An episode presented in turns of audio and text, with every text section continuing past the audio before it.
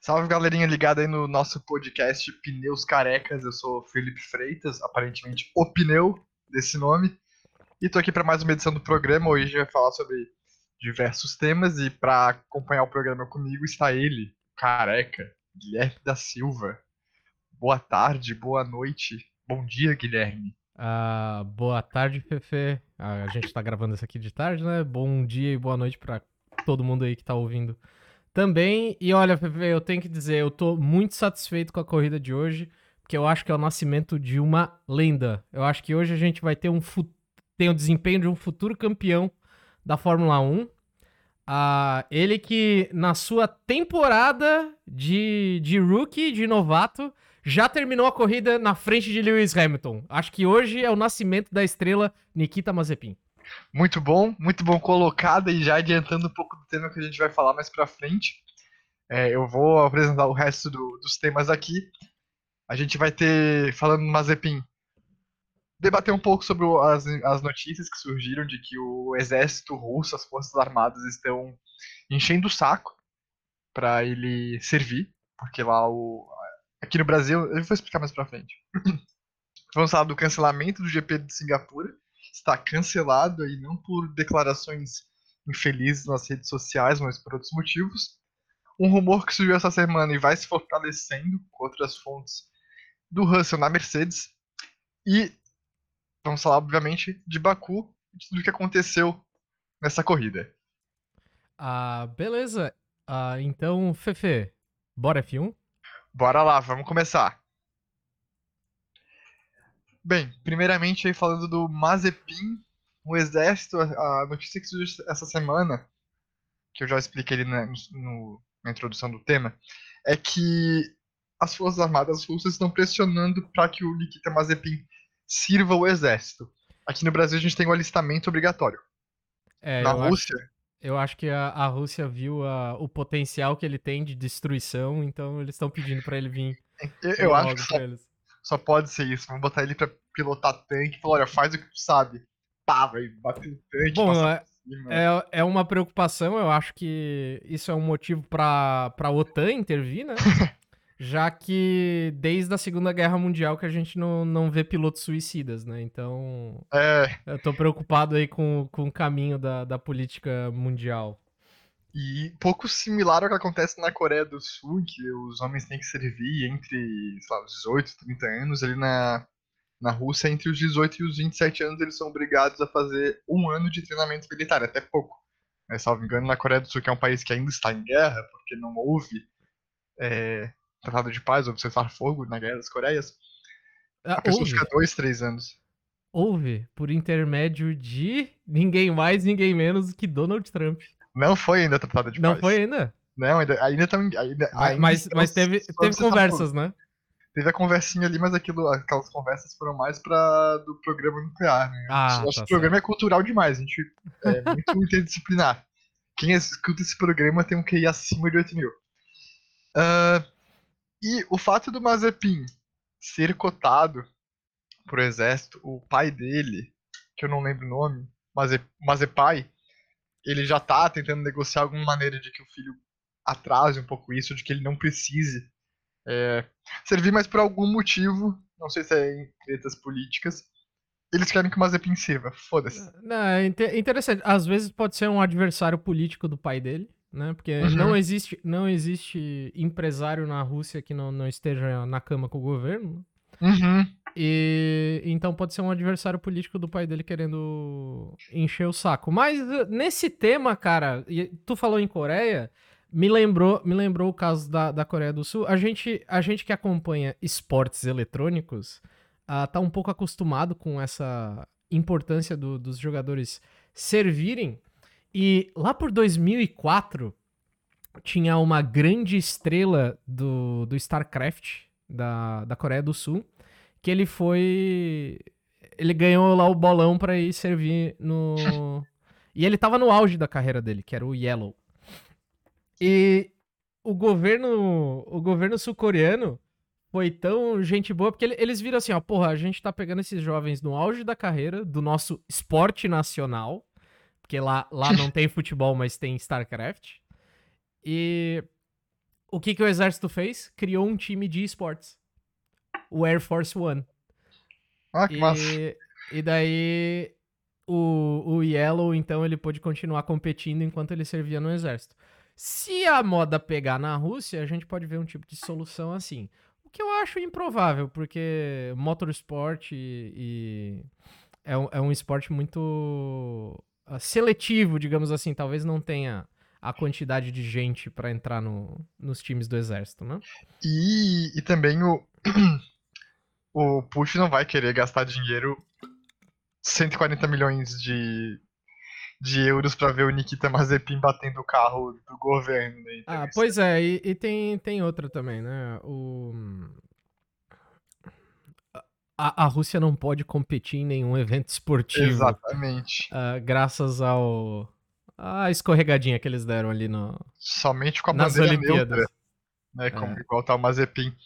Ah, mas ainda nisso do Mazepin servir o exército, o Pietro Fittipaldi, o piloto reserva da Haas ainda, ele entraria provavelmente nesse lugar. Dependeria, obviamente, de questão de patrocínio. Só que o Gunther Steiner, ele já declarou que eles estão é, bem atentos em relação ao desempenho do Pietro na Indy. O, o Pietro ele corre somente nos ovais, na categoria americana. E ele já correu, fez duas corridas ano passado pela Haas substituindo o Grosjean depois do acidente do, do francês.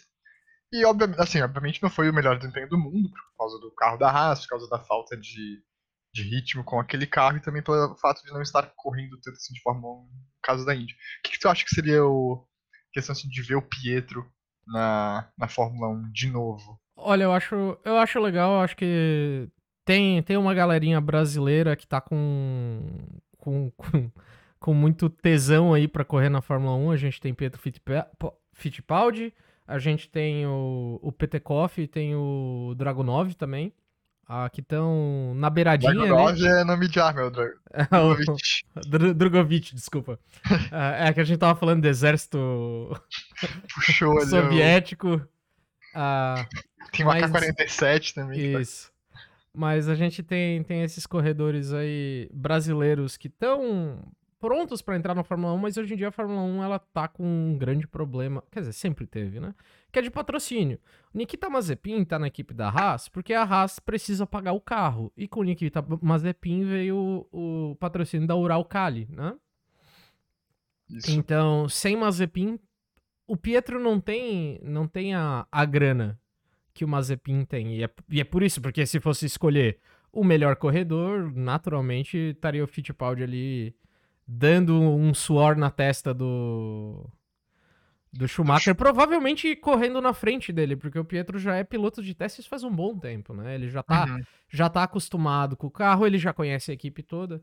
Então, se fosse, se tu fosse seguir pro, pro que é mais confortável pra, a- pra, pra equipe da Haas, o melhor é se a Uralkali mantivesse o, o patrocínio, um sayonara pro Nikita Mazepin e entrasse o Pietro, mas a gente sabe que a, a realidade é um pouco diferente, né? É, eu, não- eu não vejo também o, o Mazepai deixando o patrocínio da Uralkali ali, pensando, ah, não, daqui a um ano, beleza, é, o Nikita volta. Não, ele não vai deixar o dinheiro lá rolando. Que nem, que nem foi com a Rich Energy, né? Isso. O Rich cortou antes do, do fim da temporada ainda. Mas é porque era um esquema de pirâmide, praticamente. É, aquilo era um. É o escritório das sombras, né? Igual surgindo aí em certos lugares. O Shadow Cabinet. É, Shadow Cabinet do- dos energéticos. A minha relação, o problema do Pedro Fittipaldi seria o fato dele estar correndo mais em oval do que nos circuitos mistos, né? Então isso seria pra mim um problema. Eu acho que ele tá correndo em oval só pra manter o pescoço em dia, porque. Só de um lado, assim. correndo, correndo torto. E. Bem, então acho que é isso aí sobre o assunto do Nikita Mazepin. Caso queira acrescentar mais alguma coisa, fale agora ou. Não, é uma pena, é uma pena que a, a nossa. O futuro da, da Fórmula 1 tá. Tá com os dias contados, talvez, por causa do exército soviético. Quem que vai. Quem que vai causar a bandeira vermelha quando a gente precisar, né? Não Pois é. mais isso. Bem, É, agora mudando de país, vamos falar do GP de Singapura, que foi cancelado essa semana, devido a restrições de Covid-19. O país ficou um baita tempo sem ter mortes e sem ter registrar casos também. E em abril desse ano teve um primeiro. Voltou acho que a ter morte, né? deixa eu ver aqui a notícia. Se não me engano, foi isso, teve a primeira morte do ano em abril. E relatos da variante é, indiana, né? Da cepa indiana ali, que agora tem outro nome que eu não me recordo. E Singapura, o pequeno país ali, falou: olha, acabou a Fórmula 1, não vai ter esse ano, a gente vai cuidar da, da saúde do país. E com isso abre uma data no calendário, 3 de outubro. Segundo a BBC, a gente tem. Eles, a, a Fórmula 1 está pensando em três possibilidades. Ou bota a China no lugar, que a China foi teoricamente é, adiado barra cancelado. Ou volta Turquia. Turquia foi também cancelada ali em 13 de junho devido a restrições de viagem da Inglaterra com a Turquia. Ou rodada dupla nos Estados Unidos. Uh, passar aqui o calendário, como a corrida seria dia 3 de outubro, no dia 10 tem o GP do, do Japão. Teoricamente, o melhor logística, da, da logística seria né, manter ele no Japão, já tá a equipe ali, já tem um. Pô, uma semana de diferença, você não vai pagar. Não vai levar os caras pra Inglaterra e volta pro Japão. Você claro. Vai direto. É, eu falei Turquia, acho pouco provável, já que foi cancelado por causa disso. E rodada dupla nos Estados Unidos. Que, que, qual dessas opções você acha que seria a melhor pro campeonato na questão de esportividade? Olha, eu, eu gosto muito do, do GP da Turquia. Uh, eu acho que é o único tilcódromo que presta, mas eu acho que em termos de, de pista, uh, o Circuit of the Americas é uma baita pista. Eu acho que os Estados Unidos uh, tem, tem crescido muito o público americano de, de Fórmula 1 e a gente tem que. O brasileiro também tem, tem gostado mais de Fórmula 1 ultimamente, por causa do, da série do Netflix, do uhum. Drive to Survive. Isso. É um dos principais meios de tu entrar na, na Fórmula 1 e começar a gostar. E eu acho que pra, pra branding da, da Fórmula 1, o Circuit of the Americas é Bom, e eu, e eu posso estar errado. Eh, eles podem só fazer nos Estados Unidos e em outro circuito, porque eles têm vários autódromos, né? Não sei se eles têm muitos autódromos de classe 1, mas será que a gente conseguia ver um, uma corridinha em Laguna Seca? Olha, seria o meu sonho ver os carros percorrendo o corkscrew. Esqueci o nome traduzido ali, a saca-rolha. Saca-rolha. Imagina agora Nikita Mazepin perdendo ponto de frenagem, voando assim. No, oh. A batida que ia dar, ia ser assim. Você tá pensando em desgraça, Fefe? Não. Eu só consigo pensar nisso. No nosso ídolo. É... Desculpa. Eu tenho uns pensamentos caóticos às vezes. É. Às vezes o meu lado, labrador humano. Não, mas assim, ó. Uh, falando. Vamos, vamos falar de outras opções dos Estados Unidos. Eles têm muitos ovais. Fórmula 1 já correu em oval. E a gente teve a coisa mais próxima de um oval na, na Fórmula 1, que foi o GP de Sakir, que foi um dos melhores GPs dos últimos tempos. Eu, particularmente, eu achei fantástico. Eu gostei muito do layout dele, que era meio estranho, mas, pô, é, foi toda uma estratégia diferente, porque tu dá voltas de 50 e poucos segundos talvez a gente pudesse ver um, um circuito diferente. Se eu não me engano, o Circuit of the Americas ele tem layout externo. Então, é uma coisa que pode estar na mesa aí. Uh, um, dois GPs dos Estados Unidos, um com um layout um pouco diferente para não ficar na mesma. É, ele tem opções de layouts que encurtam a pista. Então, daí seria um. Não seria lá um. Como é que se diz? Um oval, algo maior, mas seria um, digamos assim, uma corrida ultra mega sprint, bem pequenininha. E tu falou do, de Laguna Seca, agora eu lembrei, tu falou do oval. Ah, nada impediria, por exemplo, a Fórmula 1, exceto o caso né, não, não tem o, padrão da FIA, mas correr no próprio circuito da Indy 500 na versão na versão mista, né, na versão Grand Prix, digamos assim. Sim. que a Indy corre lá, a Fórmula 1 já correu lá, pegando inclusive uma baita parte da, da das, dos, das curvas anguladas ali, né? Não sei se eu lembrei do nome certo se falar na hora. Seria uma opção. É, claro que envolveria a questão de contrato, calendário, é, interesse dos times em correr lá. Eu acho, a galera, acho que a, a maioria dos pilotos gostaria de correr novamente ali no. É, eu acho... O Raikkonen correu, é o único ali que correu no... pra gente lembrar disso. É, é... Eu, eu, acho que Estados Unidos é a, é a opção mais óbvia ah, uhum. pra Fórmula 1, inclusive, acho que é a, é a melhor para todo mundo. Ó, o, deixa eu pegar aqui rapidinho. Apesar, apesar de que ver um segundo GP do Japão, não em Suzuka, mas em alguma outra pista, porque eles também têm pistas maravilhosas no Japão. Seria. Seria interessante. Eu acho que ah, de Fiji, eu acho que. Fiji não, Fuji. Fuji. Fiji é ilha, é Fuji. Fuji. acho que Fuji é um, é um circuito que ainda tem as condições de receber a corrida da, da Fórmula 1. E eu tô vendo aqui o. Hoje o Grande Prêmio de Indianápolis, de Indianápolis ele já não pega todo, todo o banco da, da, da curva 2, porque na verdade ele corre no, no sentido inverso né, do, da Indy, se não estou enganado. Essa é uma outra opção. Agora tu falou em circuito inverso. Uh, já ocorreram uh, corridas no Circuit of the, the Americas com layout inverso. Então, ele tem essa possibilidade de, de correr anti, uh, horário e anti-horário. Também tô... seria bem, bem interessante. Eu só acho que. É, eu não sei se tem a classificação de ah, de. de a FIA, porque né, tem que ser. É, é para um sentido, para o outro não necessariamente. Cara, eu acho, eu acho que o Cota ele tem, ele, ele tem plenas capacidades de. De, é, de área de escape. De área de escape. É, aquilo lá é um plan, planão com, com os bankings.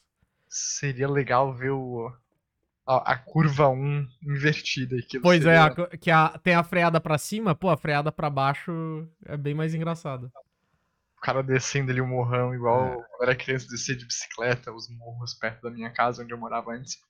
Mas outra coisa também é que na parte de logística, de calendário, é, seria possível adiantar o Circuito das Américas para o dia 21, já que começando ali, né?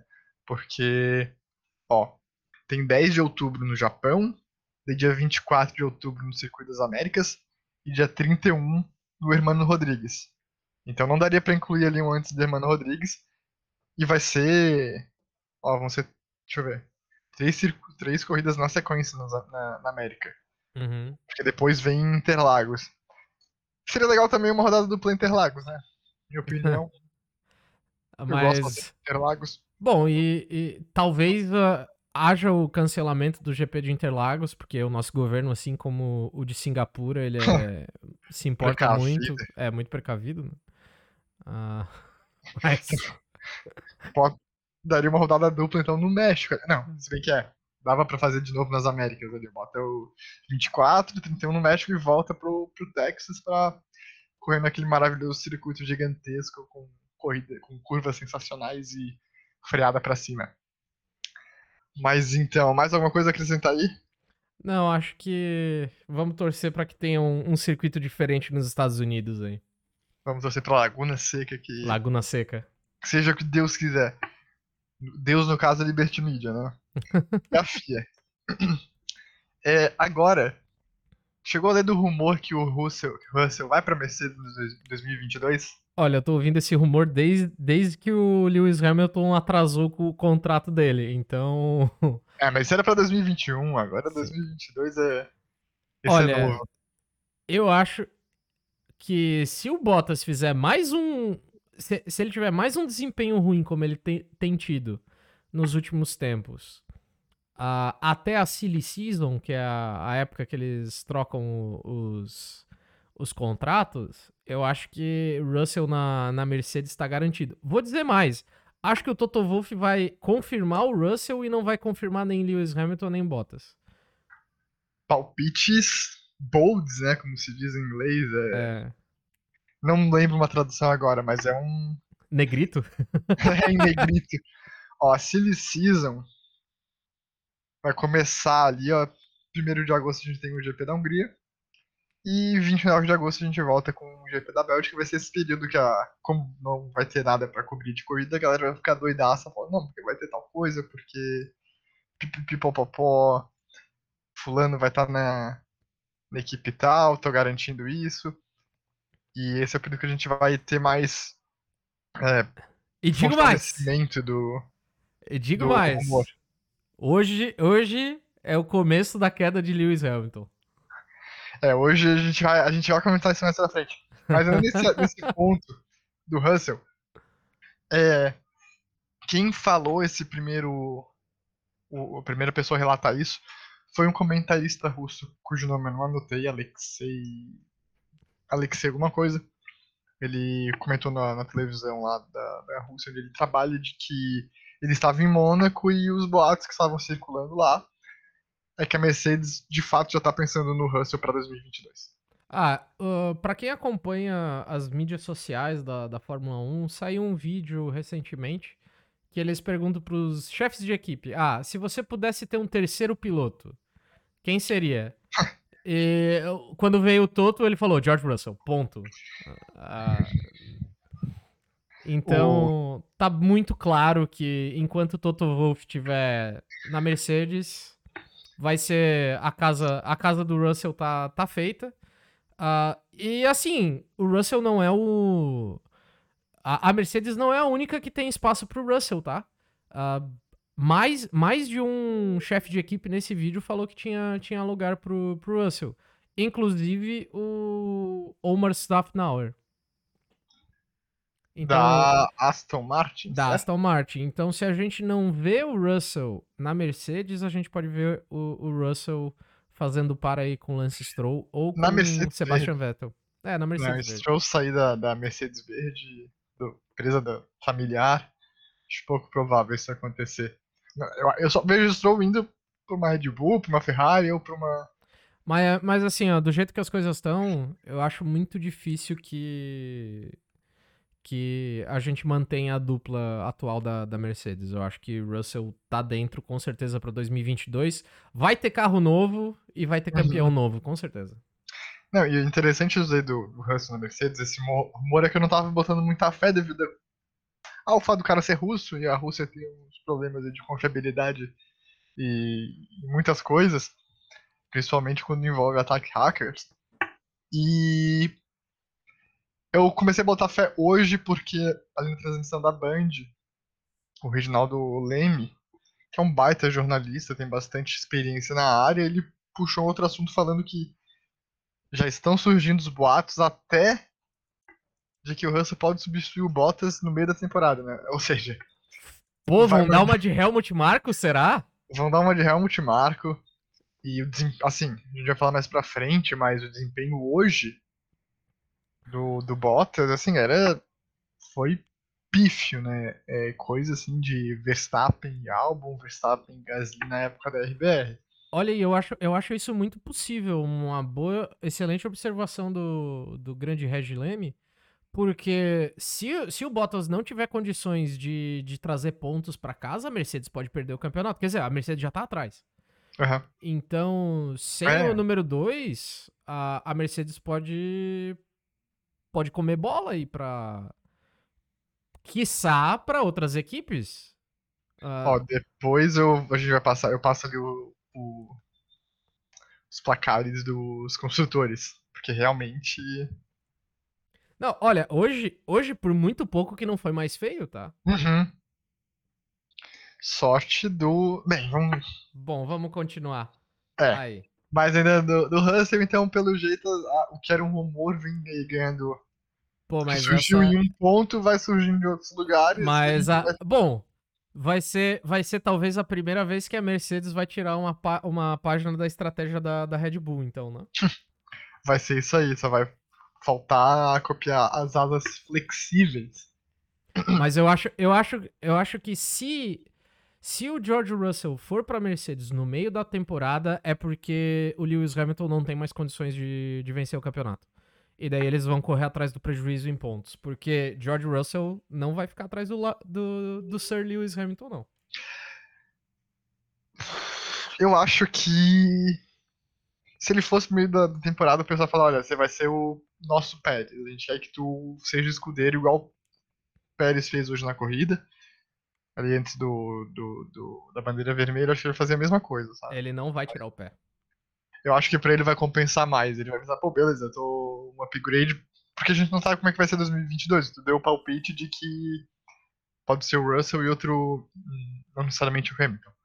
Então você chega pra ele e fala, olha, tu vai ser o nosso primeiro piloto 2022, então fica tranquila esse ano que deixa o Hamilton lá com a. Não, então eu acho, eu acho que eles vão exercer, exercer essa, essa opção se não tiver jeito, eles precisam de mais pontos overall. Uhum. E ou se o Hamilton já não, já não tem mais muita chance de, de vencer o campeonato. Se, se o Hamilton for ficar pra. Porque, cara, essa gurizada tá, tem muita fome. Ninguém. Ninguém hoje em dia na, na Fórmula 1 tem o. Os novos têm a vontade de ser o número 2. Todos competem pra, pra ganhar. A gente não tem nenhum Rubens aí no, no grid. É, eu acho que não é nem questão de, tipo, gostar de ser o número 2, é mais questão de entender a estratégia da equipe. Eu tenho certeza não, que aceitar, o Rubens aceitar ser... ser o número 2. Isso. Não, o Rubens, eu tiro meu chapéu pra ele. O, o legado do Schumacher tem, tem todo, toda a mão dele ali. Não, não tem o que, uhum. o que dizer. Mas ele não, não ganhou nenhum campeonato mundial por ser sempre no contrato da, da Ferrari o, o número 2. Estava no contrato, ele era obrigado a ser assim. Senão ele se ferrava, né? Ah, depois, na época da Brown, teve mais, mais briga entre primeiro e segundo lugar, mas já, ele já, já era um, um piloto mais sênior, né? Uhum. Mas guri novo dificilmente vai, vai chegar no time de Fórmula 1 e falar assim: "Ah, mal posso esperar para deixar meu para tirar o pé pro meu parceiro passar". É, e a gente vê que não só a questão do pessoal ser mais novo, mas que a gente tem uma geração muito talentosa. A gente falou isso no podcast. De que é, pô, o Verstappen tem 23 anos, né, ainda 24 o, a gente tem Russell, a gente tem Norris, a gente tem o Sainz, tem o Leclerc, é, o Stroll, o Stroll é um pouco mais velho, mas ele é um cara talentoso pra caramba. É, quem que eu tô esquecendo? Mick Schumacher.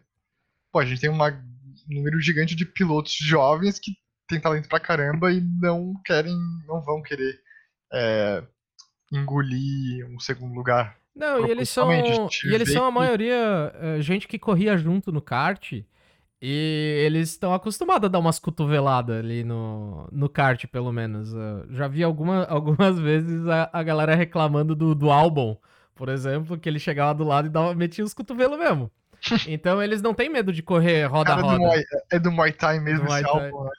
É, eles não têm medo de correr roda com roda. E, e brigar, assim, pela, pela primeira posição com unhas e dentes. É, é uma gente... geração nova a gente vê hoje que a questão de jogo de equipe tá muito mais ligada a um. A uma o undercut? Clara de desempenho. É. Tem isso também, chama, né? Faz um undercut mais sacana com o piloto, sacana entre aspas, para que o, o quem eles querem que fique na frente, que ela compete melhor, faça isso, porque assim, é, deixa eu lembrar aqui do foi Ricardo na, na Renault, que eu acho que ele acho que foi na Renault, não lembro agora a corrida, que ele falou, ah, deixa eu ir na, na frente, meu ritmo tá melhor, não sei o que, uhum. né? Na verdade, ele tava, tava falando, ah, fulano tá com. tá com ritmo é, melhor que você, o Verstappen, provavelmente. Ele falou, não, mas eu vou. eu tô conseguindo puxar, não sei o que. Ah, não, mas eu, tá melhor. Então você tem que. Daí passa, dá a passagem pro Verstappen, depois, ah, agora eu tô com ritmo melhor, não sei o que. Não, tem que. É até ruim para as equipes, você tem que escolher alguém para trocar e essa, essa, troca às vezes não compensa, ah, vai isso, dar um que. Por isso que eu gosto bastante da posição da Mercedes. Eles falam, ó, a melhor estratégia fica para quem se classificar melhor na, no sábado. Uhum. Só Bem, que, quer dizer, isso é o que eles dizem, parte, né? Isso é o que eles dizem, mas a gente já viu algumas vezes o, o Sir Lewis Hamilton dando um, dando um undercutzinho no Bottas, né? Aí eu acho que tem mais a ver com a questão do, do desempenho do Bottas, né? De ser alguém que acaba decaindo no, na corrida. Pois é, ele tá precisando comprar um Cialis aí. Fazer um TRT. Hum. É, bem, a gente encerra por aqui esse assunto. Rendeu até mais do que eu imaginava esse, esse rumor. E agora a gente vai pro fim de semana em Baku. A gente teve. É, foi bem atípico. Teve as Mercedes indo bem fracas no, nos, nos, treinos. Eu até não, não esperava que eles fossem tão bem no, na qualificação. A gente teve o Verstappen é, ficando na frente das Ferraris no primeiro treino o Sérgio Pérez em primeiro no segundo. E no terceiro. Deixa eu ver, cadê aqui, ó. Uh, ah, eu não consegui. Gasly. Gasly mais rápido no terceiro? Sim. Foi, foi Gasly, Charles Leclerc e o terceiro não lembro qual, qual, qual foi. Certo, então a gente. E as Mercedes ficaram muito ruins. Né? Ficaram, acho que melhor. Ó. O melhor. É, no, no segundo treino livre, Hamilton ficou em 11 e o Bottas em 15. Acho que os melhores que eles conseguiram, acho que foi um sétimo lugar. Eu assisti algum treino livre, eles estavam em sétimo, assim, um absurdo. E, e, na classificação já melhoraram as coisas. Olha, ah. no, no começo da temporada, o, eu lembro dos testes em Barcelona que a, a Mercedes estava escapando de traseira bastante e o Bottas reclamava que o carro estava bem instável. E deixa eu, eu lembrar uh, aqui a audiência, antes desse GP, Bottas era o recordista de voltas lideradas nesse GP de Baku. Então ele é um especialista nesse GP, ele é um cara que sabe correr em Baku. E ele tava falando, cara, eu tô tentando extrair o máximo do carro, mas eu não me sinto seguro uhum. em extrair o máximo. Então, existe a possibilidade que, do ano passado para esse, com aquele conceito de high rake, os carros das Mercedes estão uh, mais ariscos. Eles não, não grudam tanto assim na pista quanto eles grudavam antes. E para um GP de rua, tu não pode ter esse, esse risco de dar uma escapadinha e bater no muro. O, isso que tu falou do, da declaração do Bottas, ele também falou de que tinha alguma coisa errada com o carro, porque isso não né, não explicaria ele estar indo tão mal. E na classificação eles já melhoraram, né? A gente teve o Hamilton ficando em segundo atrás do, do Leclerc e o Verstappen em terceiro e o Bottas foi em décimo. Foi um desempenho ruim, mas foi melhor do que você ficar fora do, do Q3. O que a Mercedes fez no final de semana foi estar em contato direto com a fábrica para encontrar o melhor acerto para o carro. Tanto que no Q1 até o Hamilton fez o melhor tempo, com 41.545. E, bem, ainda falando da classificação, a Ferrari, acho que me surpreendeu, segundo treino seguido que eles fizeram a pole. Teve o Sainz em quinto e o Gasly terminando em quarto. A gente vê que esse, os, os, dois circuitos de rua que a gente teve até agora, acho que se não salvo serão né, o os únicos do ano. Deixa eu confirmar aqui.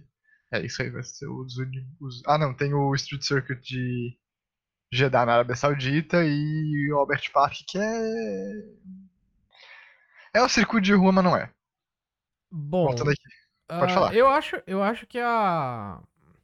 A trajetória da Ferrari está muito parecida com a trajetória da Williams.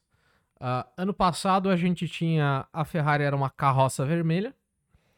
Que tava sempre lá, tipo, entre os últimos colocados, né? Meio do midfield. Uhum. Meio do midfield para trás. E essa era a Williams, né? O final, final, final da do, do pack.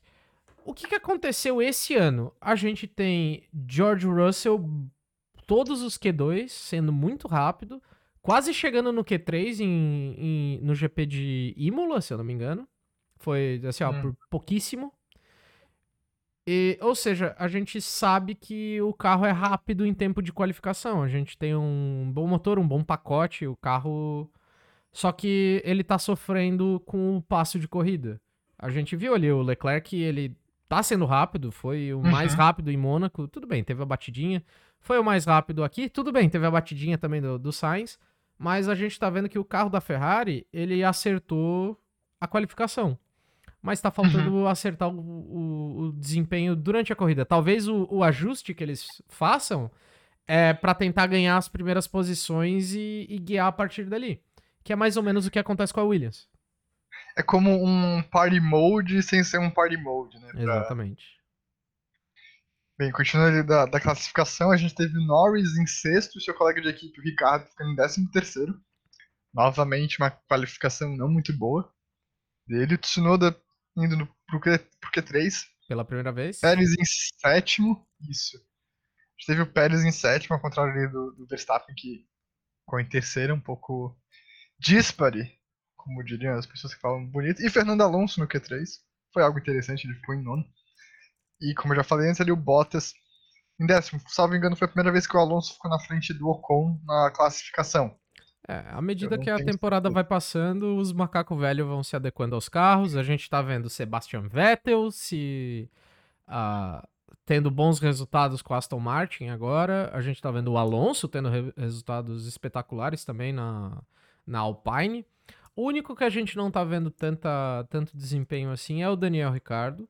Ah, já, mas a equipe toda já saiu em defesa dele falando: não, o nosso carro da McLaren ele é estranho de dirigir mesmo. E é um, é um estilo que é diferente do estilo do Daniel Ricardo dirigir. Ah, o Ricardo já deu algumas declarações falando: cara, um segundo de diferença não é o tipo de coisa que, que eu ficaria atrás de, de qualquer ah, membro de equipe. E a gente sabe disso. Ele, ele já ganhou corridas em que tava na Red Bull contra Max Verstappen. Então, ah, ele não é um piloto ruim. Uhum. É, me parece que é realmente uma questão de estilo de dirigir. O carro talvez seja estranho. Vai que tem um terceiro pedal de freio e a gente não sabe. Ele tá pisando nele. Porque a O- McLaren, a McLaren gosta de fazer essas coisas, né, no carro. Sim, o duto com a mãozinha lá. E o Stroll e o Giovanazzi, eles não chegaram a completar a, completar a qualificação. O Giovanazzi bateu, o Stroll também, né? Eu não lembro, desculpa. E aí a gente teve o, o Vettel em 11 Ocon em 12 o Ricardo em 13 como eu já tinha falado. Raikkonen em 14 Russell e Latifi em 15 e 16 e as Haas completando ali no tradicional Schumacher na frente do Mazepin. Bem, a classificação já daria ali um pouco para ver o que, que a gente viria da Mercedes sofrendo contra né, a- os outros carros ali. Como tu falou, a Ferrari não tem ritmo de corrida. Então, rapidamente as a- o Leclerc acabou deixando, sendo deixado para trás. Da classificação, é, qual foi assim um ponto que tu quer destacar que foi algo- que te surpreendeu? Ah, não que me surpreendeu, mas eu, eu não levaria tão a sério assim essa classificação. Eu acho que as Mercedes estão bem piores do que, do que mostra Lewis Hamilton em segundo, tá?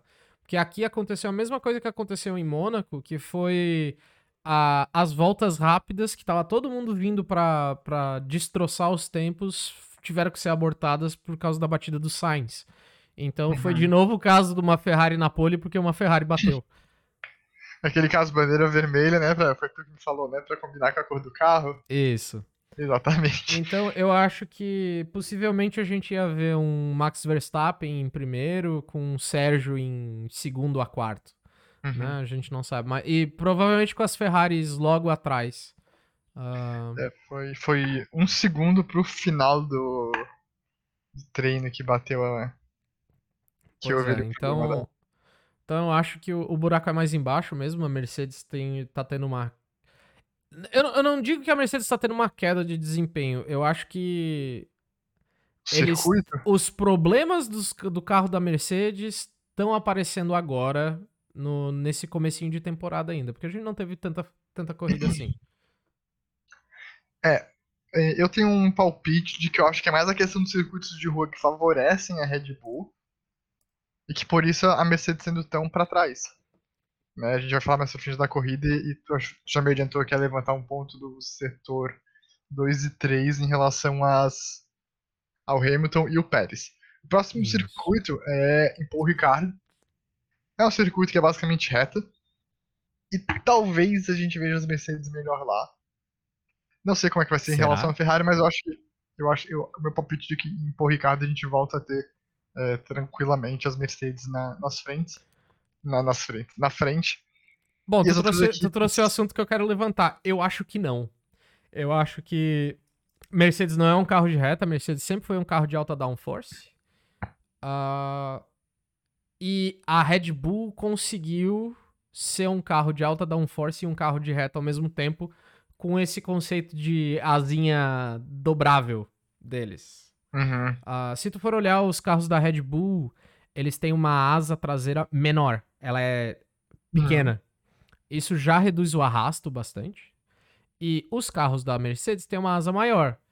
E o carro da Red Bull, hoje a gente viu o Hamilton pegando um vácuo ah, do, do Pérez e só o vácuo, de acordo com os especialistas, era seis décimos para comer ali de, de tempo. Então, a gente veria o Hamilton passando de um segundo de, de diferença para 0,4 na reta, tá?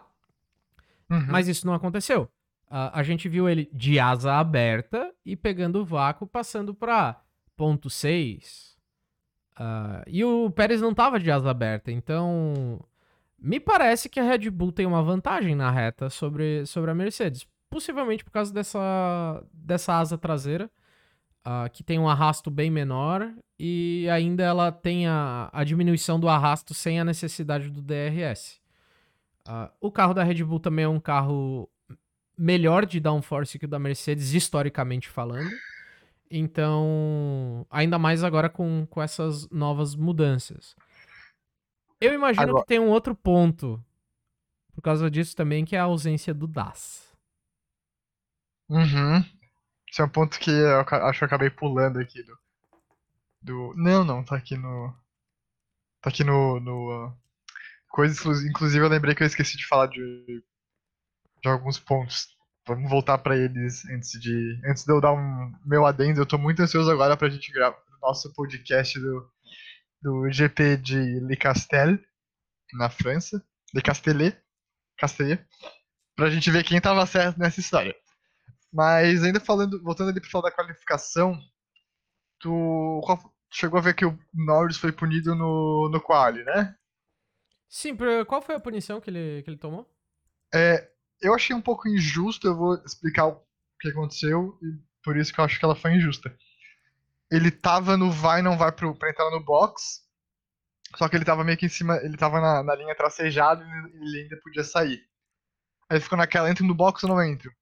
Ficou falando com o rádio, daí o rádio falou, não, fica fora. Quando ele saiu do, da linha do pit stop, bandeira vermelha, entrava no box. Então ele acabou passando antes da, Aham. da, da coisa, assim, foi questão tipo de. Não, ele, ele levaria uma punição de qualquer jeito, teoricamente, ele cortasse lá a linha branca.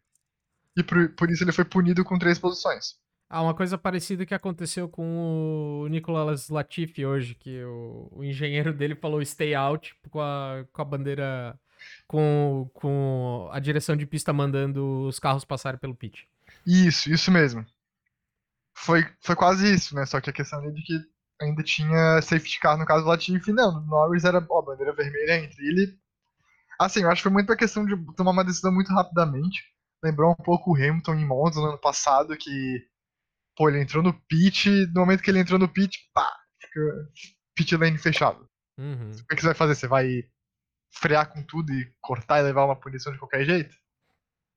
Acho que foi um pouco injusto, ele dava Mas, pra... a, mas deixar a, punição, esse caso. a punição era cinco posições, né, pra esse caso. Ele tomou só três? Ele tomou três somente. É. Mas acho que não. Eu não sei se de fato é cinco exclusivamente pra É, esse. houve, houve apuração, eu acho, do Michael Masi e ele deu uma facilitada ali, porque realmente foi, foi uma fatalidade ali pro, pro, pro Lando, né? Uhum. E aproveitando, a gente já falou de bandeira vermelha de novo, igual teve no fim de semana. Surgiu esses debates de. Debate hum, é, levantado por diversos veículos de comunicação comparando com a aquela opção da bandeira vermelha excluir é, novamente, né? Acho, que a gente chegou a falar isso no, no, no outro podcast, e o Alonso dessa vez falou que acha um absurdo uh, não ter. Não existe essa regra da bandeira vermelha excluir o tempo de quem causa. Eu mantenho ainda meu palpite de que é injusto, a gente concorda nesse ponto, de você ter uma bandeira vermelha no circuito de rua excluir o melhor tempo, porque no circuito de rua você está muito perto do muro, você está muito perto do limite. Se tu quer fazer a volta mais rápida, você tem que tirar o, o fino ali da, do, do aparelho, do muro, dos pneus, o que for. Olha só a minha ideia. Eu penso que talvez seria divertido se tivesse uma regra em que para circuitos permanentes, aí sim a gente teria a regra da bandeira vermelha escolher o melhor tempo. Mas para circuito de ruas isso não, não teria válido porque seria muito injusto, né? Com o que, que tu acha disso daí? Tu gostaria? Ah, eu não não não vejo por que discutir isso. Acontece, ninguém ninguém planeja bater o carro e causar uma bandeira vermelha, uhum. então a punição e dar o melhor tempo, ah, não foi pro, pro cara que tinha o carro mais bem preparado. Tá, a gente também não queria bater o carro e causar uma uhum. bandeira vermelha. Então, mantém assim porque é, é muito injusto. Em circuito de rua, a pista evolui muito rápido, então tu tem que continuar correndo. Aí excluíram o teu melhor tempo, de repente tu pega um tempo que tá atrás do, de um carro muito pior que o teu tá atrás de uma Haas. É. Mas, por exemplo, é, Spa. O cara causou bandeira vermelha em Spa por uma enorme proeza. Aí tu acha que não.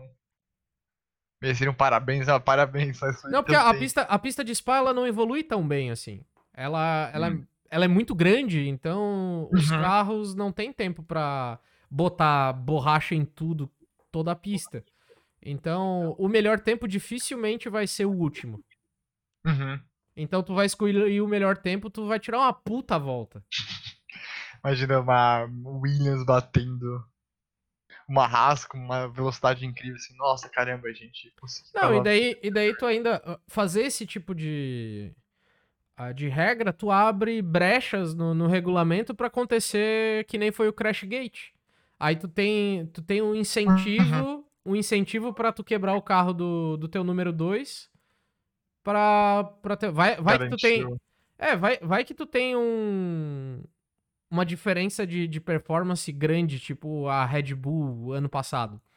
Que o, o álbum não servia para muita coisa. uh, ah, bate o carro aí, álbum e o Max Verstappen garante o tempo na frente do Lewis, sabe? Tipo, é, aquele... é um negócio falar. nefasto? É, mas abre, abre essa possibilidade no regulamento.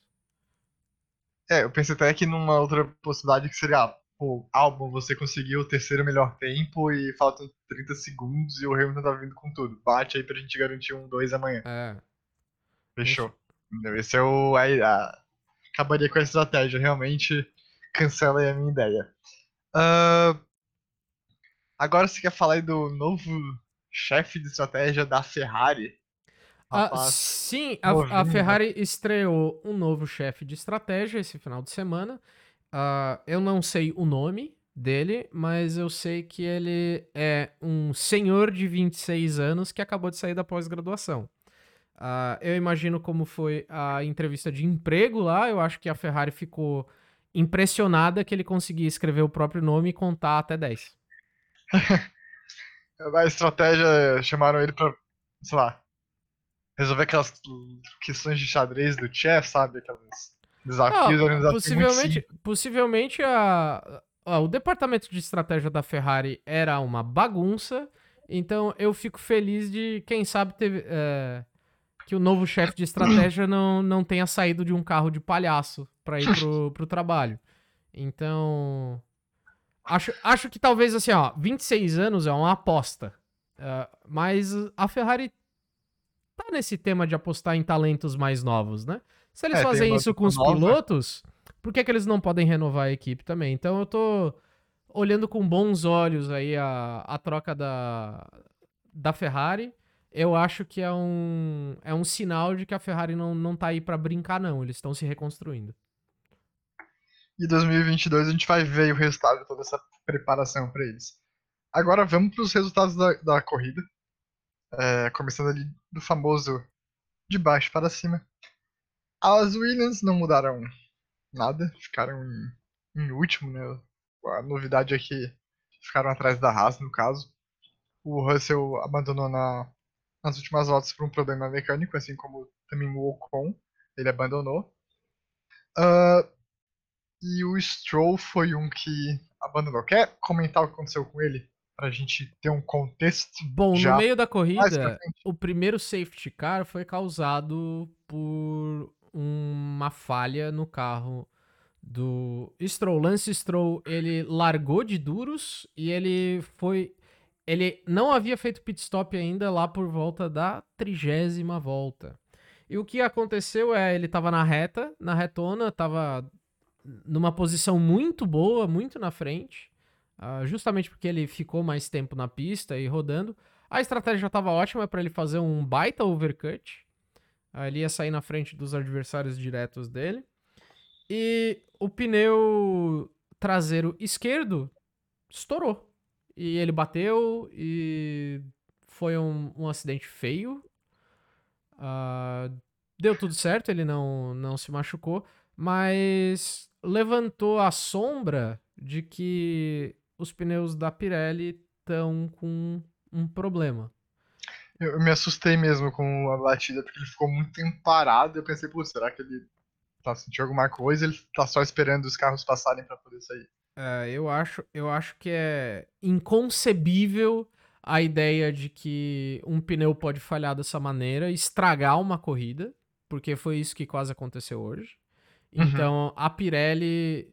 E a gente viu isso acontecer também no ano passado. Lewis Hamilton não ter... quase não terminou a corrida. Terminou a corrida com uma roda a menos. A Bottas estourou o, o pneu dele também e estava fora da corrida. A gente viu vários DNFs uh, por causa disso. E, então, a confiabilidade da, da Pirelli está em jogo aqui. Ela, ela não pode estragar outro GP que nem ela quase estragou esse. Aliás, estragou esse para alguns pilotos, né? Sim. Já é, foi mais de, mais de um, foi mais de dois, se a gente parar pra analisar tudo. E o Stroll tava, pô, fazendo uma corrida fantástica. Saiu de 19, ele tava, acho que em quinto quando, quando bateu, sexto. Uh, mostrando a evolução que ele vem passando. Bem, Nikita Mazepin ficou atrás do Mick Schumacher, ele foi um. Vamos pulando, né? Que ele ficou em 15, ele vai pro 14, a gente vai falar mais pra frente do 15 colocado. Teve um momento ali depois do primeiro safety car que eu achei um absurdo, não sei o que, que tu achou, não sei se tu concorda comigo, aqui sim. Mas que o Mazepin tava a um minuto atrás do Mick Schumacher. É o mesmo carro, os caras saíram do, do safety car e o Nikita conseguiu ficar a um minuto e um segundo e acho que 400 décimos de distância, de gap, pro Mick Schumacher. O que, que esse bicho tá fazendo na Fórmula 1? Meu Deus do céu. É, aí brincadeiras à parte, realmente, o Nikita Mazepin ele era o sexto colocado do campeonato da Fórmula 2 ah, na temporada passada. Ele não é nenhum as do volante. Tá, talvez ele seja. Comparado com uma pessoa normal, né? Ele consegue guiar um carro de Fórmula 1 por, sei lá, três voltas. Mas ele não tem passo de corrida, cara. Ele não, não, é, não é material pra Fórmula 1. Ele, uhum. ele tá ali porque o dinheiro pode pagar. É o turista. É o. Eu acho que ele é o... em cima do poste. Não, eu acho que o Nikita Mazepin, ele é... A gente sabe como chegou, na real. Ele é o... O telespectador premiado ali. Ele é o cara que consegue acompanhar a Fórmula 1 mais de perto. É, o... Assim, ele foi em quinto, na verdade, na F2 eu tô aqui com. Ah, quinto, perdão. Eu, assim, eu achava que ele seria ruim, mas eu achava que ele seria pelo menos um piloto mediano. Era tipo um Latifi, assim, que. Olha, o Latifi é ruim, mas pelo amor de Deus, ele não passa umas vergonheiras. É, dessas. ele não é, ele não é mais do que um segundo por volta mais devagar do que o companheiro de equipe, né? É, ele não toma uns gap absurdo, ele não sai rodando o carro, não, não ganha o apelido de Mazespin igual o Latif, né? Sei lá, Latif Spin, alguma coisa assim. Ah, o Latif é um cara trabalhador. É, ele é o hard worker. É. O mão laboral. Mas o Mazepin, cara, é... eu não tenho palavras assim. Eu sei que é a questão de dinheiro que ele tem, mas tem gente que fala que ah, que devia banir um cara, banir por quê? ser Ele ruim. já tá fazendo isso sozinho. É, não precisa. Assim, será que a Haas vai querer continuar com ele ano que vem? Olha, acho que dificilmente. É, a não ser que venha um outro piloto. Porque pra- na- nas palavras de Gunther Steiner, ah, eles estão fazendo a gente parecer um bando de wankers. É, e se a gente vai pra ver ali, ó. Acho que a única possibilidade. É. Na real, só se a, uma mudança de jogo a Haas fizesse parceria com a Renault. Porque Pra quê? Pra ter um carro pior ainda? pra ter o. pra servir como academia pro Zhu, o Guan Yu Zhu, que é piloto Guan Yu chinês da- Yuzhou, eh, sei, o chinês. Isso. Porque assim, os outros pilotos, a gente tem o Yuri Vips, que é da academia da Red Bull. A gente tem o Dan Tickton, que é da da Williams, ou seja, tipo, olha, deixa eu ver aqui. É, tem o Robert Schwartzman, também russo. Seria uma possibilidade por ser piloto da, da Ferrari, da academia Ferrari. Mas falta, né, teria, ele teria que ter condições financeiras de comprar essa vaga do, do Nikita, mas eu, assim, cara, se ver- vergonhou. Eu acho que o que a gente tá vendo do, do Mazepin é o que os nossos pais assistiam na Fórmula 1 de pilotos vergonhosos que ninguém sabia como tava lá, aqueles pilotos de, sabe, de ah, correr classificação, quando, quando existia classificação para a qualificação. Sim, tipo Jos Verstappen, assim? É, os, os melhores, os, os cinco melhores, os cinco piores do treino livre não participam da classificação, uma coisa assim, sabe? É. Bom, Mas mas foi a gente tá- já gastou saliva demais com esse, É, com esse rapaz. ele não né? merece, ele não merece. A gente teve aí Bottas num desempenho pífio, patético. Em décimo segundo, a gente já adiantou lá. Foi passado por Ricardo Giovanazzi. Não, a- assim, ó, o Daniel time- Ricardo não, não tá na- nas melhores fases do mundo.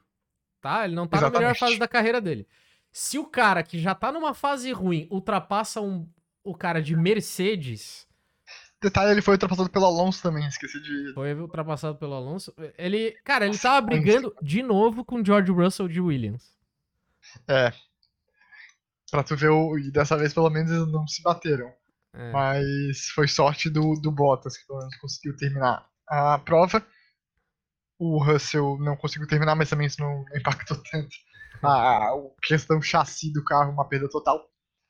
E acima do Bottas a gente teve o Giovanazzi em décimo primeiro. Ah, o, surpreso positivamente com, a, com as Sauber, quer dizer, as Alfa Romeos. Acho que o, ca, o carro tá, tá começando a engrenar agora. Isso, a gente teve o Kimi em décimo, Kimi veteraníssimo. Fez os primeiros pontos da Mostrando que- temporada dele. Isso mostrando que tem. que ainda é um baita piloto. A gente teve Ricardo em nono, como tu falou, ele não tá na melhor fase, mas assim conseguiu pontuar e passou o Bottas. Ele já, fez, ele já fez mais ponto de McLaren agora do que ele fez no, no ano passado de Não- Renault. É verdade. A gente teve aí o Sainz em oitavo, depois de ter largado em quinto. Tsunoda manteve a posição em sétimo. Alonso foi de oitavo para sexto. Melhor desempenho dele, né? No, É, eu no acho que desde dentre as pessoas que s- que tiveram uma boa segunda largada, terceira largada, aliás, né? Ah, nessa corrida, o Alonso foi o que melhor teve o desempenho ali. Ele passou muita gente na nessa nessa relargada aí na última que teve. Ele subiu duas posições no total, né? Não foi o piloto que mais subiu, esse a gente vai falar mais pra frente. Só voltando ali do, do Tsunoda, o Tsunoda falou que ia maneirar os palavrões no. Maneirar a agressividade no- nos rádios, mas ele teve um rádio engraçado, não sei se você lembra. Não, mas ele, marou, ele, ele não xingou ninguém, ele só mandou o engenheiro calar a boca. Cala a boca. Flat out, flat out, shut up! O engenheiro pediu pra ele pisar fundo, ele mandou um cala a boca. É. Mas assim, ó, tô. O Yuki Tsunoda, ele é um, ele é um cara muito enigmático, assim. é. Ele, fora, fora das, da, do rádio da, da Fórmula 1, ele, ele é um doce de pessoa, ele é um cara super interessante. E ele já deu, já deu uma entrevista falando assim, ah, cara, eu não sei o que, que acontece dentro de mim, mas quando eu tô ali no meio, eu acho que ele é um cara que tá muito nervoso ainda dentro do carro, e por isso que ele explode dessa maneira. Mas tá, tá bom numa. ponto, bom ponto. Tá numa evolução tremenda aí, né? Não só ele não, não xingou ninguém dessa vez, só mandou calar a boca, como também conquistou importantes pontos aí pra, pra AlphaTauri, né? Seis pontinhos e com isso a AlphaTauri sobe pra quinto colocado no Campeonato dos Construtores com 39 pontos. Foi um bom resultado para a AlphaTauri no, no fim de semana. Uh, bem, a gente teve o Norris em quarto, também fez uma boa corrida, saiu de nono. O Norris mantendo aí a sua. A, o seu ritmo, né, de ser um bom piloto no, na corrida, de conseguir desempenhar muito bem e aí conseguir uma quarta posição. Talvez, quem sabe, se tivesse mais umas voltinhas, ele não conseguiu um quarto lugar. O quarto lugar ficou com Charles Leclerc, né, que logo no, na segunda volta acabou perdendo a posição pro Hamilton. E aí a gente entra naquele ponto que tu falou da, das Mercedes é, estarem sem asa móvel, né? ou quer dizer, usando asa móvel e ainda assim não estando muito bem, porque o Hamilton ultrapassou sem asa móvel. Mas, o que, que isso tem a ver? Hein, Guilherme? Diga, Oi? careca. O que, que tem a ver o fato do, da Ferrari ter sido ultrapassada sem asa móvel pelo, pelo Hamilton? Ah, porque por mais que eles tenham o ritmo de classificação, ainda assim é uma carroça, né? Uma carroça um Exato. pouco mais potente, mas. Mas é uma carroça ainda. Ah, isso, aqui, vem, isso vem da, da. A gente tem que trazer, voltar pra 2018, que a Ferrari tinha o melhor motor de todos. Era um motor absurdo. E era um carro de drag. Era um carro. Absurdo e legal. É, tudo bem. Ah, ninguém sabe, né? A gente não sabe o que que ficou certo do acordo. Mas a, a filosofia de, de, de, de projeto da, da Ferrari era ter um carro muito bom de reta. É, era isso. Vamos ter o melhor freio, vamos botar uns paraquedas atrás do carro, mas vamos, vamos ganhar nas curvas de alta velocidade e na reta. O que, que aconteceu? Baniram o, o, o motor muito bom deles e eles ficaram com aquele conceito. Eles iam trabalhar no chassi do carro depois. Eles iam adicionar mais downforce, já que eles tinham essa vantagem no motor. E aconteceu que eles deram um upgrade no chassi, mas eles deram um downgrade no, no motor. Então o carro ficou uma draga. Ficou muito devagar. E hoje em dia a Ferrari ela tá ainda com o, o chassi bem desenvolvido, só que o motor ficou para trás ainda. Eles têm melhorado, têm melhorado, e agora eles têm um ajuste rápido na qualificação. Só que o ritmo de corrida não tá aí ainda. Não, e isso que tu comentou do, do ritmo de corrida, o Leclerc, ele falou. Ele deu uma declaração. Ele disse que perdeu a liderança pro Hamilton, porque ele perdeu tempo para escapar de um galho que tinha na, na curva 15. Isso daí eu quero até levantar um ponto de que o circuito do Azerbaijão tem muitos problemas de infraestrutura. A gente teve, acho que foi no segundo ano de Baku que o Russell acertou um- uma tampa de bueiro É. estragou o carro, ou seja, e o pessoal, a transmissão da, da Band comentando de que demora muito tempo. Só assistir. demora muito tempo em Baku para tu tirar um carro da pista.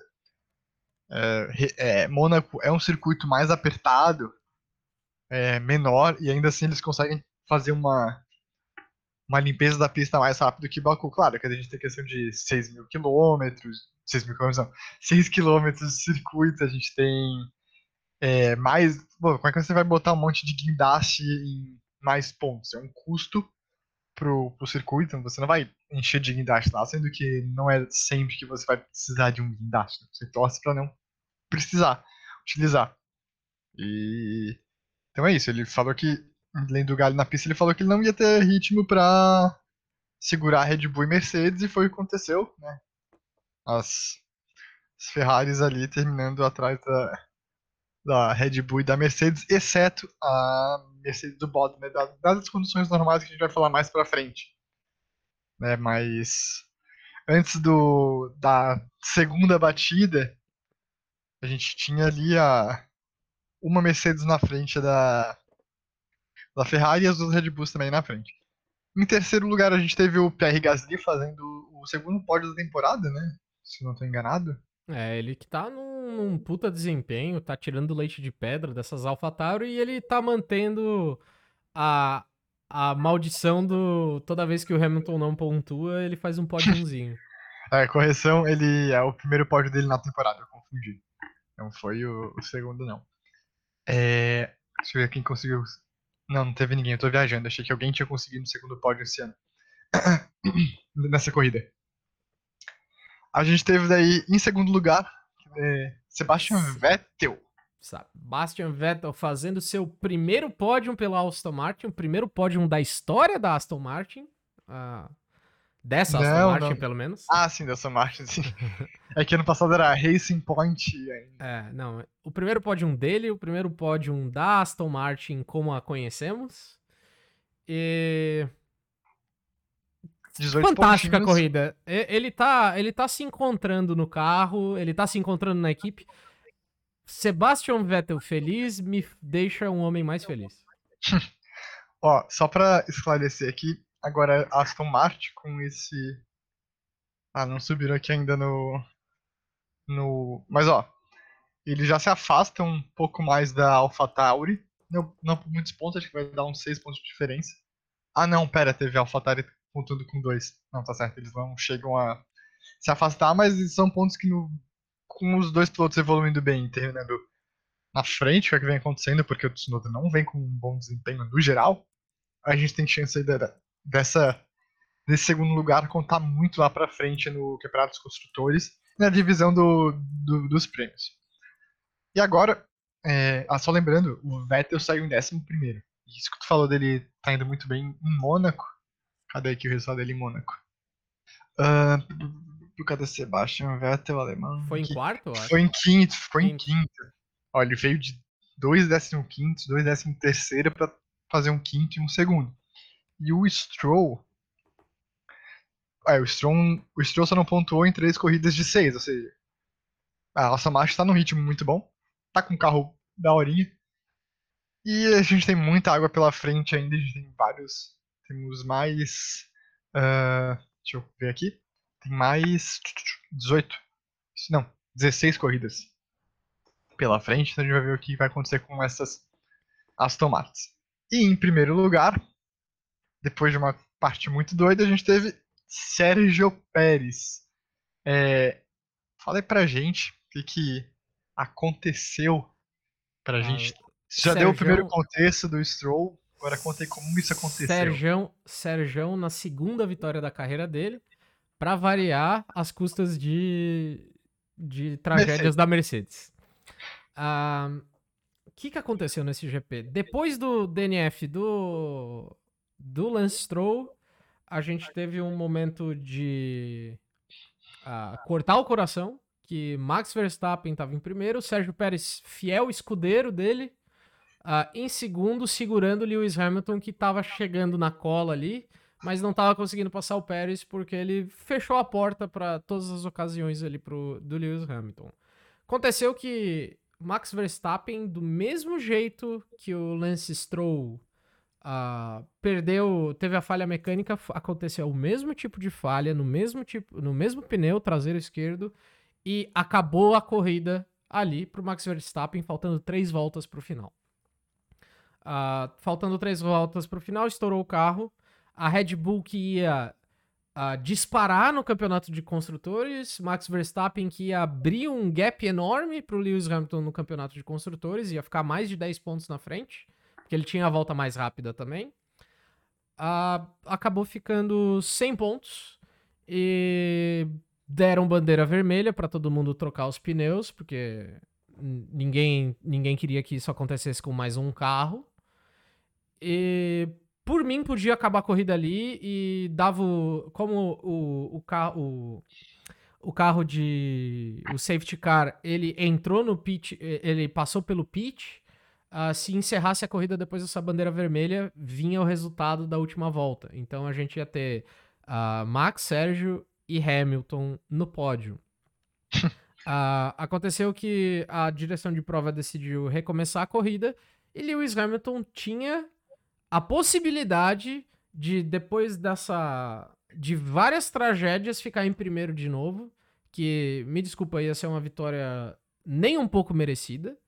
Ele ia ficar na frente do campeonato por uma, uma situação que não tinha nem a ver com Mercedes nem com Red Bull, na minha opinião, culpa da Pirelli, que tá estragando o campeonato se mantiver essa, esse padrão de qualidade.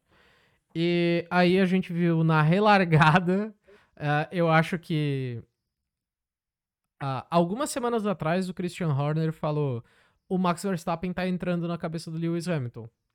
E, ah, aquelas fofoquinhas de sempre, né? E eu acho que a gente viu isso hoje. O Lewis Hamilton, aquele cara invencível na Fórmula 1, que não comete erros nenhum, cometeu um, um erro a nível juvenil. de Nikita, a nível de Nikita Mazepin. Ele, que é o juvenil. Ele quis, ele queria muito ganhar e perdeu o ponto de frenagem.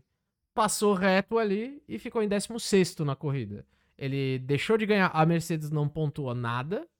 A Red Bull acabou passando, abrindo mais vantagem, não tanta, mas abriu.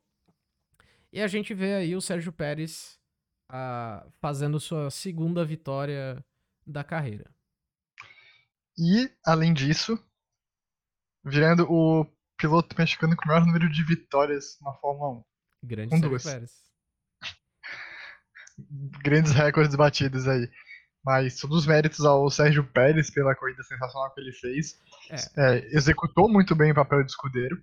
E em relação ao erro do Hamilton, é. Primeiro eu quero falar em relação à relargada. Eu fui um pouco crítico. A relargada, por cima, três voltas, que ele vai fazer em três voltas, sabe? Mas foi melhor do que eu pensava, eu nunca critiquei, era tudo fake news aí que eu vi criticado, porque foi muito bom. Eu pensei, é, tendo um grupo de amigos falando, ah, Fiacedes, sabe, assim, meio que Flapress da. Flapress da, da Mercedes. Eu achei um pouco. Pensei, pô, fazer isso pro, pro Hamilton ganhar.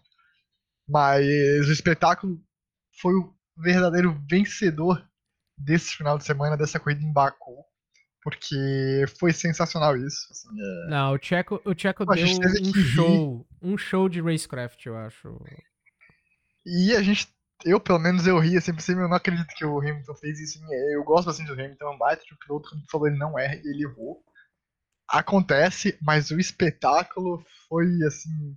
É, então, eu abri, eu abri o programa falando que agora Hamilton é, é ladeira abaixo agora a gente tem um campeonato e é. eu já arrisco dizer que esse campeonato vai ser mais divertido que a última temporada divertida da Fórmula 1, que foi a temporada 2012, que a gente teve Pastor Maldonado ganhando corrida, a gente teve seis, seis ou cinco pilotos diferentes ganhando as cinco ou seis primeiras ah, corridas. Eu, eu, gostei bastante da temporada do ano passado. Ah, todo mundo já sabia que a Mercedes ia ganhar, que o Lewis ia.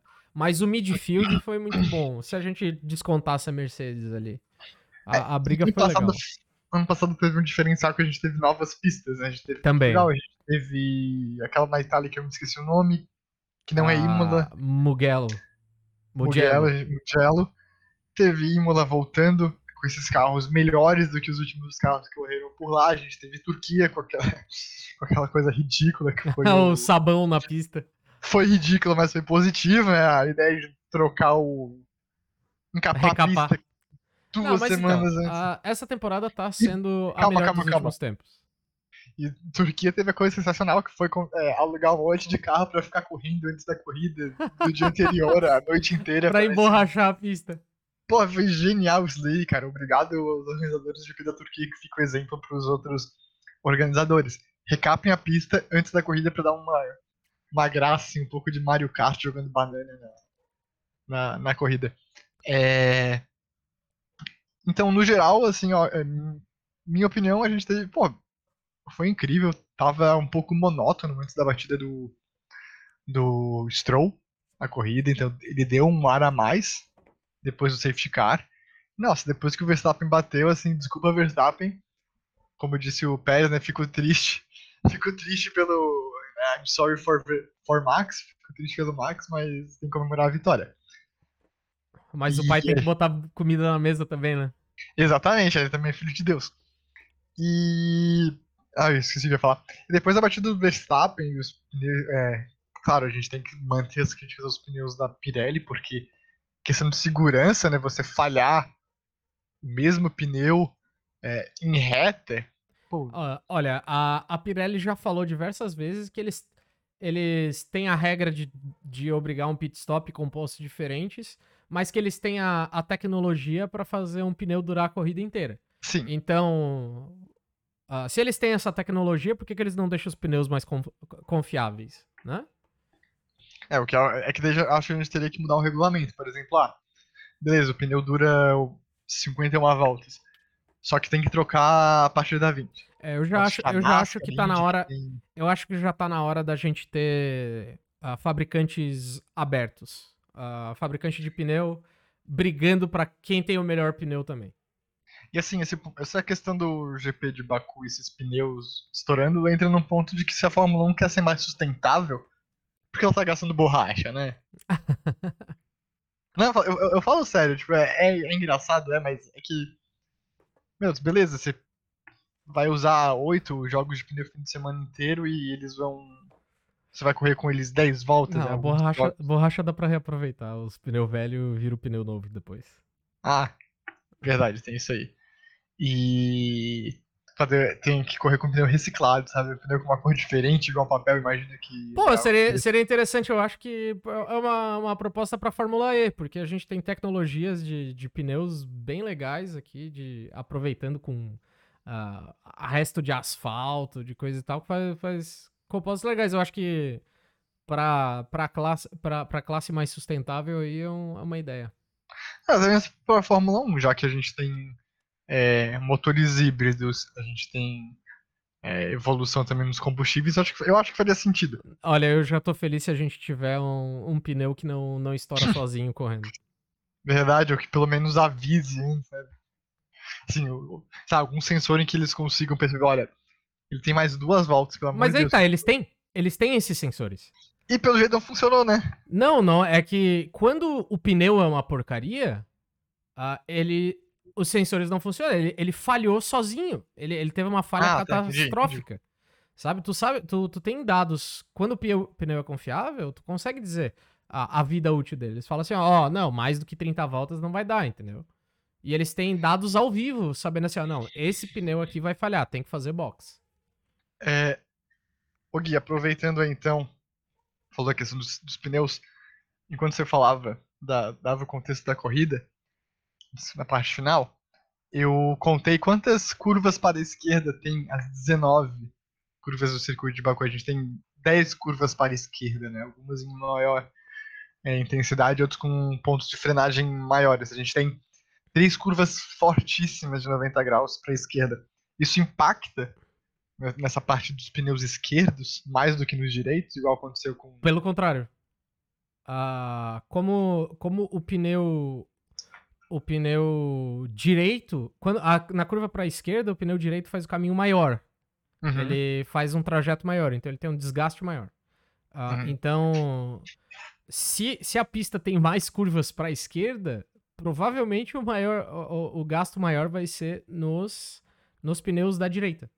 Ah, então, mais motivo ainda para se suspeitar do, dos pneus Da, da, qualidade. da qualidade Então você- pneus. Então você não, não, não saberia dizer um, algum motivo de por que em Baku esses pneus traseiros esquerdos estouraram. Olha, tem que ver. Eu não, eu não tenho. Eu não sei como é que é a cambagem da pista. A cambagem afeta bem mais do que, do que isso. A, a cambagem das curvas, né? Ah, também eu não sei. ah, eu sei que esse GP ele exige mais ah, dos pneus traseiros. ele exige mais tração. Ele é alta, alta downforce na, na- no retão. curvas que requerem. é um, é um circuito de rua, ele vai, vai exigir mais de, de frenagem e tração. Então, de fato, os pneus traseiros estão com problema, mas eu, eu não. Apesar de eu ser engenheiro mecânico, eu não, não sou especializado em desgaste de pneu para saber o que, que, o que, pode ser aí. A gente vai ligar lá pro departamento de mecânica da UFSC amanhã e vamos investigar o que aconteceu. Ah, não, na UFSC a gente só trabalha com geladeira. Não, não tem esse negócio de pneu, não. E no máximo ali umas um, um espaçamento de banco pra Embraer, né? É. Não pode falar marca, mas falei, foda-se. Porque eu lembro que tem algum projeto que fizeram com a. Tem vários. A, a- a gente, a gente tem de avião e geladeira. Faz um. Fazer uma, uma turbina pra geladeira é, trabalhar mais rápido. Tá, é, então, acho que a gente vai chegando na parte final aqui. Então a gente vai falando agora do Driver of the Day, que eu acho que é unânime, né? Não, eu vou ser do contra. Vai ser do contra, tá. Pra mim, o Driver of the Day foi Sebastian Vettel. Ah, Eu concordo com a sua. eu, assim. Eu, eu entendo dar pro Merecido, Pérez, eu é entendo dar merecido, pro Vettel. é merecido. foi- exatamente, é, é muito injusto a gente E eu escolher. só, e eu só tô falando que o Driver of the Day é Sebastian Vettel porque eu sei que tu vai, vai dar o Driver of the Day pro Checo. É, eu vou dar pro Checo Pérez, mas eu entendo que, assim, é uma escolha muito difícil, muito mais difícil que em certos anos aí. Ah, mas, assim, os dois pilotaram muitíssimo bem, acho que deveria os dois ganharem, porque, meu, o Vettel foi de uma, putz, tu viu o cara na sexta corrida pela nova equipe, conseguindo um, um segundo lugar, vindo de um quinto em Mônaco, é, eu não lembro quando que ele ficou ano passado na, na em Mônaco com a Ferrari. Mas eu vou aqui pensar rapidinho, mas a gente para pra ver que, pô, ele tá vindo uma nova equipe, ele já conseguiu, já tá pegando a manha do carro, ele é um baita de um, de um piloto ainda. É, eu acho que o ninguém, Vettel, ninguém ganha quatro, quatro campeonatos mundiais na sorte. exclu- ex- é, exclusivamente na sorte, a sorte ajuda. Ah, no máximo uns dois, três, né, Lewis Hamilton? O. Deixa eu ver aqui. É, Vettel, Vettel, Vettel. Vettel em Mônaco ano passado. Não teve Mônaco ano passado, esqueci disso. Então, mas ele teve pô, uma temporada horrível, ficou em 13 terceiro. O Leclerc ficou em oitavo. O Leclerc conseguiu é, pódios até né, em 2020. Isso que a, Fe- Primeira isso que a corrida, Ferrari estava ruim. Ele, ele conseguiu na Áustria e É, o Sebastian Vettel falou, né? Esse, esse guri, ele tá em outro nível. Eu não sei o que, que ele tá tirando desse carro. É, Ah, lembrando aqui que ele conseguiu um terceiro lugar na Turquia também. Mas assim, foi um ano fraquíssimo e ele já tá. Pode não ter tido é, os melhores desempenhos em todas as corridas, mas ele vem evoluindo. E assim como a gente fala do Ricardo tá pegando jeito do novo carro, que não pegou ainda, aparentemente. é, o Sainz também. Então, assim, ele tá entrando num carro novo e o colega dele de time, o Stroll, tem mais conhecimento do- da Mercedes verde do que o Vettel. Então é um piloto que a gente vê que realmente é, pô, pro- a- mostra o quão ridículo estava o carro do ano passado e o quão talentoso é o Leclerc e o quão talentoso é o Vettel também. uhum. Então acho que é isso, a gente encerra por hoje. Não sei se hoje foi mais curto, né? A gente falou, a gente falou mais dos, dos temas iniciais assim do que do, da própria corrida ou temos mais alguma coisa para acrescentar? Ah, não, só que temos um campeonato, né? Temos um campeonato, isso aí. Tô empolgado pra gente ver as próximas corridas, empolgado pra ver como vai ser essa diferença que a gente falou ali do circuito de rua versus circuito de circuito permanente da Mercedes. A gente tem muito, ó, a gente tem muita água pra rolar ainda nesse campeonato, né? Eu quero ver como quero ver como é que vai ser caso a gente repita uma corrida em Estados Unidos, por exemplo, né? Que vai ser que provavelmente quem vencer a corrida nos Estados Unidos vai ter muito mais facilidade pra vencer uma segunda. Então a gente vai ter coisa pra caramba aí pra, pra comentar a temporada inteira. E quando que a gente volta? A gente volta na semana que vem. Semana que vem a gente vai arranjar assunto mesmo que não haja. É...